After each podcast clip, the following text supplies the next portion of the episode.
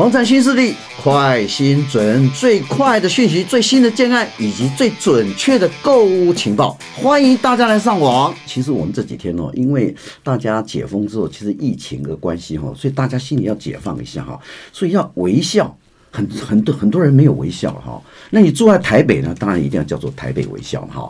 但我们今天是房产新教室，哎，我们这个节目基本上是每集都请到一个重量级的贵宾哦。今天的重量级贵宾哦，他是房地产达人，哎，同样是我刚刚讲的微笑台北的副专世杰，哎，跟各位听众问一下，问候一下。哎，各位听众大家好，我是微笑台北的副专案士杰。哎呦，世杰真的很棒哈。哎，其实，在世杰，你有发觉说哈，其实最近大家呃打了疫苗之后哈，然后呃也很多人也开始在消费哈投资，然后政政府也提出了五倍券，希望大家去消费哈。那所以大家最渴望的就是说，像我来讲，我现在讲夏天这个时间，我最渴望的去什么？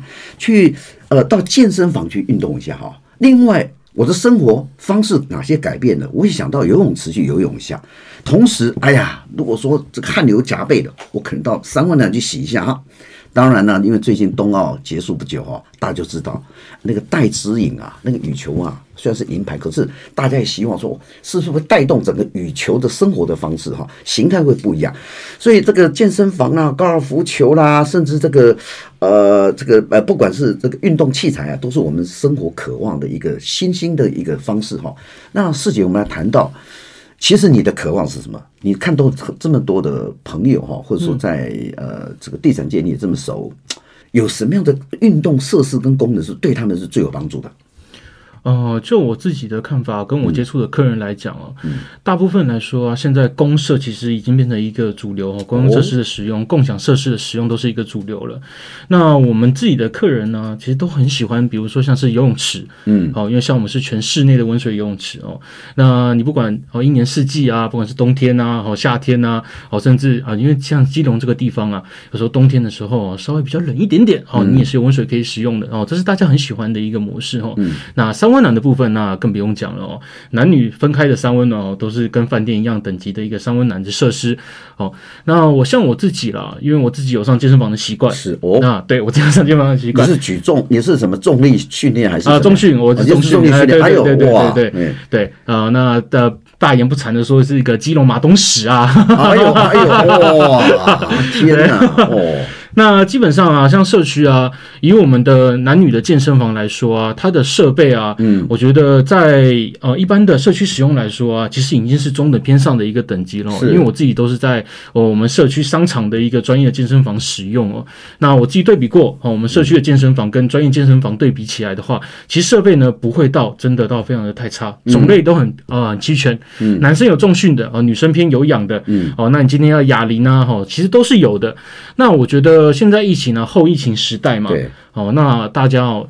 呃，有的时候大家其实还是会怕出门，那怎么样可以不出门就在整个社区完成所有的生活机能？哦、嗯，这是一个很重要的一件事情。是，对。那像我自己的客人啊，呃，像我自己老实讲，我自己卖了蛮多户哦，其实都是偏休闲类型的客人。哦，这是认真说的。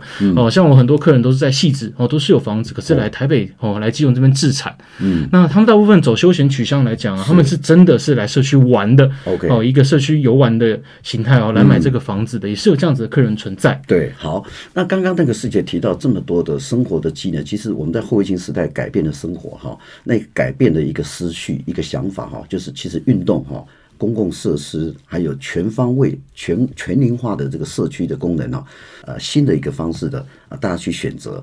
但是我们刚刚提到有这么多欢乐哈，这么多愉快，大家心情解放了哈。但是我还没想多，你刚刚师姐提到说，哇，讲了那么多项的公式。到底系数加增呐、这个如数加增呐、到底你们家社区哈有几项公社？哦，我们社区的公司很多呢。是哦，我们社区总共加起来有三十九项的全龄化公社哦。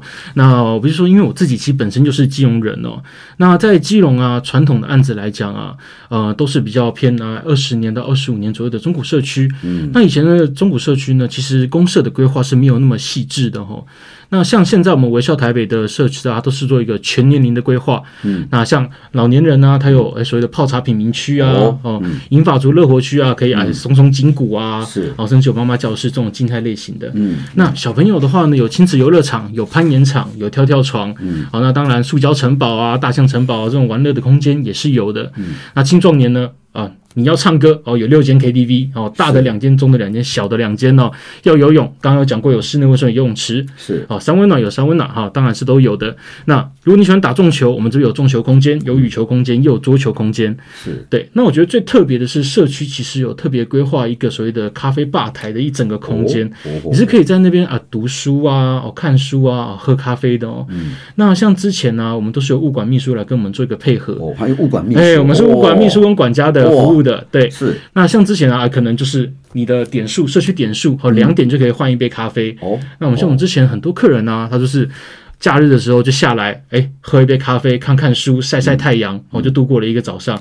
是，呃，各位听众，你听到目前为止，我相信你的血脉有点膨胀了哈，就是不用到各地去寻求各项不同的公共设施，你只要生活。集合在一个地方，那个地方就是一个社区。我刚才提到节目开始的时候，听到哈，我本来就跟师姐在聊天时，我已经是微笑台北了哈。在他听完之后，我要狂笑台北哈，因为什么？因为生活方面太方便哈。好，我慢慢的提到了，因为今天各位听众你知道吗？我妹妹没有看到影音的哈，只看到大家播呃那个广播的哈。其实他他的 muscle，师姐的 muscle 有点像小馆长，除了他没刺青之外啊，其他的几块肌、八块肌什么都有了。我哇，这个这个，下次要展现他一下这个体适能跟他的重力训练。好，没关系。刚刚提到一个生活的一个完善性跟全龄化公社，还有这么多的公共设施里面哈，我一直提到说，基隆其实过去现在有很多。呃，改变基隆改变了很多哈，没错。那基隆从呃过去的东山东势码头或其他未来的做一个这个交通的建设啊，或者说将来是做联合开发共构或是都市更新啊，整个改变基隆的这个蜕变。事实上，呃，在基隆啊市长林佑昌的这个在这几年主政之下，他把基隆做一个不只是说一个呃北海岸，他同时把它交通做一个叫做呃。台北的一日生活圈，没错。那如果是接近台北一日生活，那很简单了。那我到基隆到底最近有没有什么新的公共设施，或者是不是公司，而是交通建设？哦，最近的交通建设有没有什么突破性的进展呢？最突破的性的进展，应该是近几年的哦，讲了很久的基隆捷运。嗯，哦，那基隆捷运呢，它原始来说，它是一个基隆轻轨的架构。嗯嗯。那在去年的时候，那已经正式从轻轨升格到我们的捷运系统了。那直接连接到的话，就是我们的南港展览馆站。所以未来你从基隆好坐捷运到南港展览馆站，嗯啊，基本上只要二十分钟左右的一个时间，哦，它是可以直接到达的。那我觉得这一点对基隆来说是一个很大的交通上的突破了，哦，因为大家都知道基隆哦。以前最想要的是什么？就是捷运嘛。那其实虽然我是做房地产的，哦可是其实我在上一份工作的时候，我是做市政府内的哦人员的哦。那所以其实相关的计划我确实有看过。哦。那以前在基隆呃做捷运最大的问题是什么？是经费上的一个考量。嗯。认真讲，因为在基隆是一个山多的城市哦，山多的城市你要建设轨道哦是一个非常困难的事情。那在近年呢，有跟哦有看新闻的话都知道的话，是跟双北那边有做一个协调了。那整个路网啊。啊，从轻轨升级到捷运之后啊，那对未来基隆的交通，我个人认为是一个很大的利多了。老实讲，好，各位不要看到大家只有想到过去是基隆只有庙口，哈，基隆只有一个车站，没有，其实它幅也很大。那因为它的交通建设，包括啊什么台六二线啊，或者说其他的这个，哎，我曾经坐到基隆里面，当然我们都想去吃它的海鲜啊，看看渔港的生活啊。事实上，在基隆里面有太多的土地，现在已经是完全开发成啊所谓的。大面积的一个社区，那呃，好像你现在目前微笑台北里面，它的面积基地，对，这个好像是一个非常大的一个区块，可不可以简单介绍一下？好，那我们整个微笑台北的基地面积哈，有八千六百平这么大一个规模哦。那像社区啊，它有一个三千两百平的中庭花园哦。如果今天放在双北来讲，它其实就是一个小公园的规模了。所以，我们都说你在家哦就可以有公园哦。这是现在我觉得在双北市民来说一个比较困、比较会。呃，难享受到的一个呃社区的空间，因为毕竟我们都知道双北的土地是越来越少了，嗯，因为像我们自己其实有在台北做案子，那台北的案子土地小哦，土地贵，所以才会显得现在在基隆啊，你还有这样的一个大社区是一个比较稀有的一个事情哦。那总体来说啊，除了八千六百平的社区，好。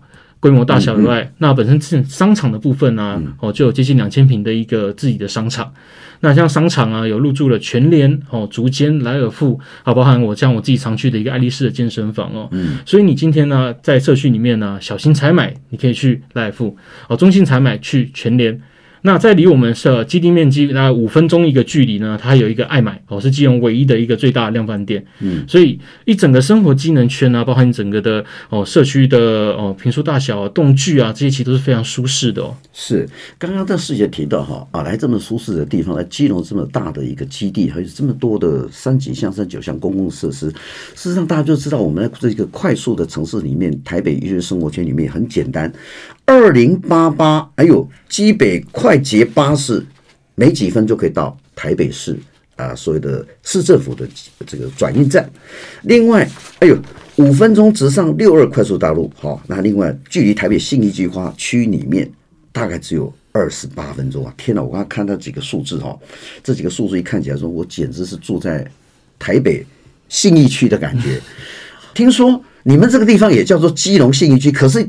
当初在规划的时候，好像说你们也觉得说，应该是你们的基地到台北的整个市政府，或者说整个的转运站里面，好像也非常近哦。当初是好像也是，就是说过个呃红绿灯就到台北信义计划区。哎，本身这个巧合，你们也是基隆信义区 啊，没错，结果有有听到有听到说，哎，这个这是怎么叙述的？我很好奇啊，应该是这样讲哦，因为。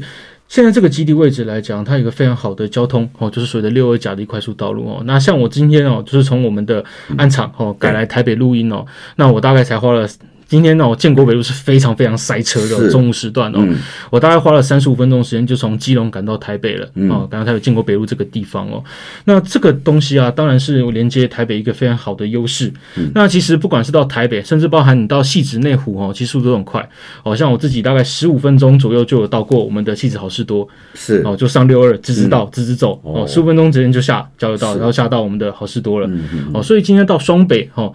呃，这么快速的一个交通条件来讲，我觉得是基地一个很大的优势。优势对对，因为要知道，在传统啊，在基隆这样一个信义区的地方啊，如果你今天要到台北，哦，不好意思，要先走到市区，嗯、市区再从东岸上高架，哦，再上国道一号，对，哦，大概会多了十到十五分钟的一个路程哦。那现在完全不用，嗯，你基地哈，从我们的。哦，车道出来哦，一个回转上去哈，五分钟的时间哦，就上我们的六二快速甲道路道路了哦，所以整体的交通上的时间缩短的非常非常多，这是一个棒优势。现在我们现场里面，Eric 他是住在内湖哈，你看听到我们师姐讲说，内湖有八千多平的基地，有三十多项、三十九项的公共设施，有这样的案子吗？这个不可能的嘛，对，这个内湖这边。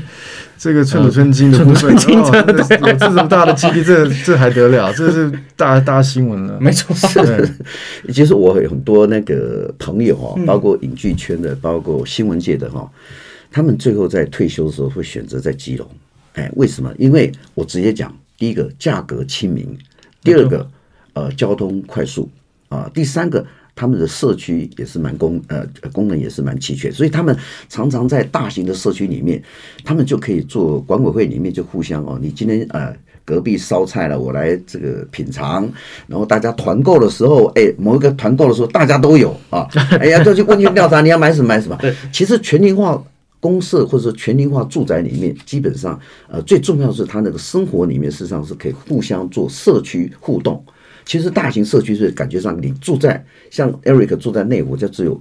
国教之类的，你们家社区会有说，哎、欸，来团购三十几项，哎，明天开始排那个课程啊，什么？应该不会吧？没有啊，我觉得这个很棒哎、欸，就是它整个的那个公司跟生活机能的部分，嗯，你会觉得说一住进去，基本上你根本不用开到其他的地方。像在台北住在台北的话，基本上你要去健身房，你要去超市，你要去大卖场，你都要开一阵子。嗯，对，所以整个机能来讲的话，你一住进去根本就不需要再出来了。是，所以所以我们谈到这里面提到几个字，就台北人、台北市人。天龙国人，你落伍了。你居住在这个地方，你不知道怎么享受生活。好。我们现在开始急转直下，重点的重重点中问问一下师姐，那到底价格亲不亲民呢？这么多的公社，然后这么大的基地，价格怎么样呢？跟台北市有什么差别？我可以拿一下我们自己在台北推的案子举例子好了。那我们现在台北啊，在大安区有推一个案子，哦，它的单品售价就要到一百八十万了。嗯。可是你今天换到基隆呢，哦，它的单品价呢，大概在二十到二十五万之间。哦。甚至我们的基地啊，现在平均的单价大概抓在二十二左右。嗯。哦，那二字头出的一个房。价啊，说真的，你要在双北找，你要在哪里找？找不到。哦、你唯一能找到一个地方，哦，有淡水，淡水，哎、没错，二字头，对，淡水二字头。可是淡水的二字头也都要二五、二八、二九了哦，甚至很多的案子已经到三字头，甚至四字头了。比较高级一点的淡水的案子都到三四字头以上了。哦，那基隆的优势当然就是你用你的哦时间换空间换价格。对啊，Okay. 同样到汐止哦，十五分钟的时间，嗯、那你选汐止四十万，选这边哎二字头二十万出哦，它当然是一个两倍的价格。是对啊，嗯、所以刚刚师姐提到的重点哦，二字头啊，你知道是二字头到现在已经是我跟你讲缺货了哈。买你的这个案子里面，基本上你现在还有什么样的房型可以买？哎，不要说哎，去去去去全部卖光了哦。那这是不是又有人叫呃这个阿贝呃住上面，阿姆住隔壁啊，阿姨住左边右边？大家全家都要来买。好，假设现在的平数，我们大概呃剩下呃已经卖多少？听说卖的不错，还剩下哪型的主力主力平数？目前呢，我们的总销售已经快要破千户了。哦哟，哦，破千户了。那主力的平数啊，其实是以大平数为主的一个社区哦。嗯、哦，我们主力平数呢是五十五平，哦，五十到五十五平的一个产品。哦，像五十平呢就是大三房哦，嗯、那五十五平呢就是三加一房哦是的一个格局。嗯、那这样子的格局啊，哦，今天你要做一个三代宅哦，呃，爸爸妈妈一起住啊，嗯、哦，公婆一起住啊，哦，甚至的爷爷奶奶一起住啊，哦，这样子的房型啊，四个房间各有运用哦，是非常好。好的，是那大三房这种格局五十平的呢，哦也很方便哦，因为三间房间哦基本上一样大、嗯、哦，okay. 所以你不用怕说，哎，妹妹说觉得，哎，哥哥的房间怎么那么大，和、哦、我的比较小一点，不是用猜拳来，哎，不是用猜拳来，没错。那这价格呢？你看提到说五十平的总价是多少？五十平的总价，现在其实总价来说，大概抓在一千两百多万左右，就一千两百万，哎，没有错。OK，所以你现在只剩剩下的卖的很好，已经卖到一千多户了，对，只剩下五十平左右到五六十平、五六十平之间。对，没错，没错，没错。对，那这样的呃房型来讲，对他们来讲，如果付款方式来讲，他们现在现在是结构体还是已经呃盖了，还是现在他付款方式大概是什么方式？我们是成屋案哦，嗯，那这个案子特别的地方就在于说。它是哦一千多户哦，全部都盖完之后，我们一点一点拿出来卖的，哦分批做一个销售的。这在现在的预售屋当道的一个房产市场上来说，它算是一个非常异类的哦产品哦。那像这样子的成屋案呢，当然必须说哈，它的自备款哦一定是。哦，两成的自备款，八成的银贷，嗯，哦，是这样子的一个做法。那当然啦，像我们的话，建商其实都有提供很多优惠付款的条件，哦，比如说像呃所谓的呃一成的自备，哦，那一成的建商贷款，那九成八成的银贷，哦，这样子的方式。那现在我觉得啊。这种呃帮客户规划哦，他的理财其实是哦现在在我们在做这些销售非常重要的一点哦，所以有时候啊，我们哎我们不会叫自己房产达人，我们叫自己哦专业的房产经理人哦，经理人，房产规划师啊，是是，现在都是要有一个师嘛，对，好，对不对？超哥，我有问题，刚刚提到那个一层的自备款，一层的。对对，另外一层是建商贷款。啊，是谁的建商贷款？没有错？可不可以稍微讲一下什么？哦，它其实是这样子的哦，它会比如说你现在借了一层哦，你比如说你的自备一千万，对，自备，你可能就是假如房价一千万的情况，就是一百万自备，一百万的自备。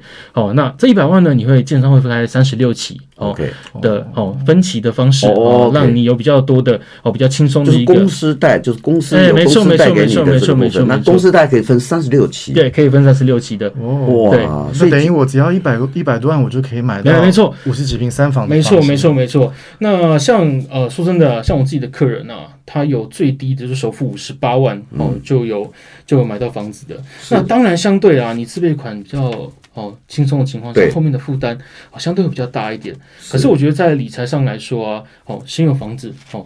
自备款低，其实很多年轻人哦比较呃比较困难的事情就在自备款。对，好像我自己有遇过一个客人哦，他其实很厉害，他的月收入哦大概十多万哦，十接近十二万哦，可是他没有存款哦哦，因为我我必须说啊，身为一个年轻人啊，哦，我必须说我的存款也不多。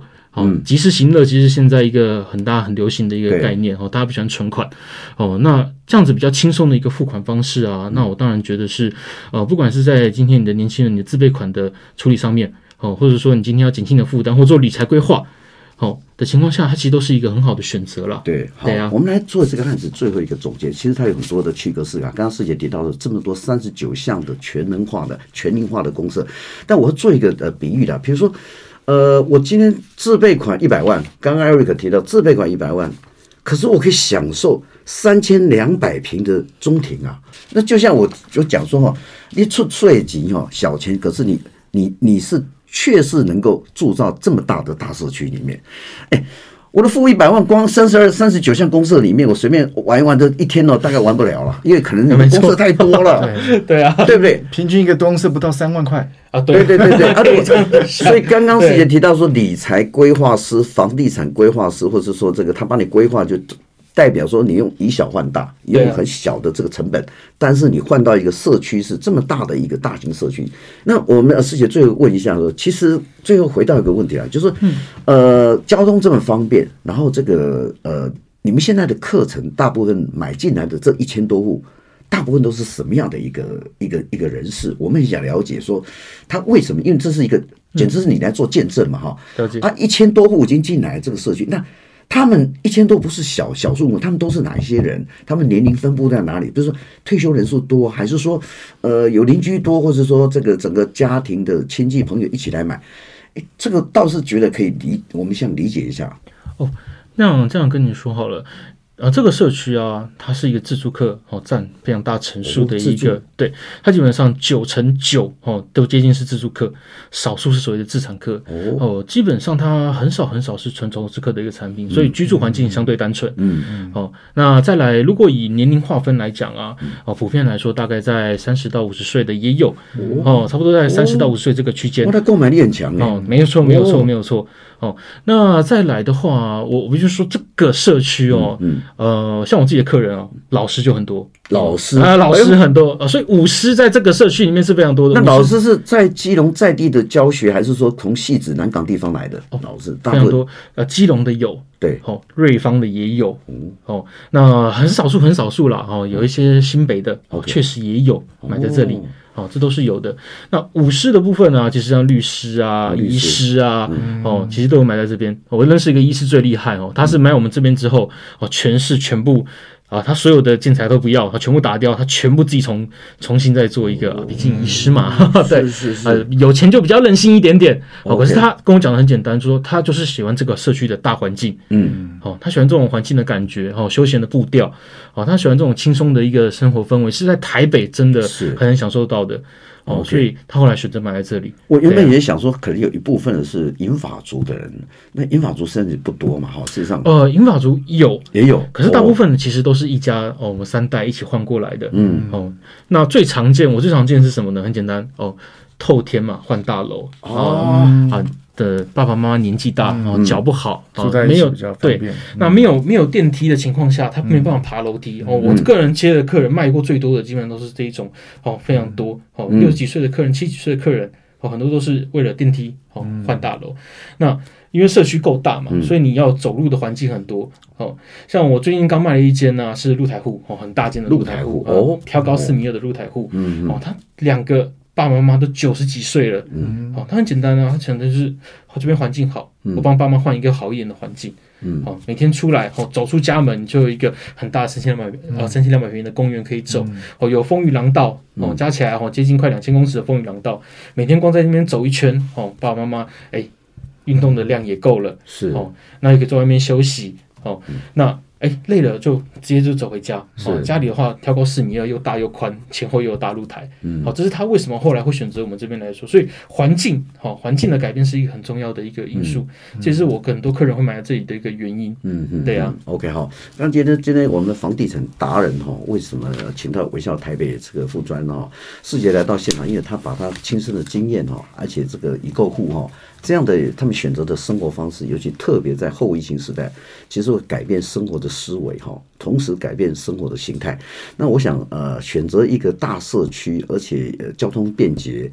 呃，同时它这个环境也很好，呃，适合退休，也适合自产，当然也适合你做投资哈。那在这刚刚都提到，最重要是自住型特别多哈，所以各位不要小看自住型，大部分都没有钱，其实他们就盯着钱哦，啊，付了自备款之后就来这个地方，呃，不只是居住，而是一种生活方式的一个选择。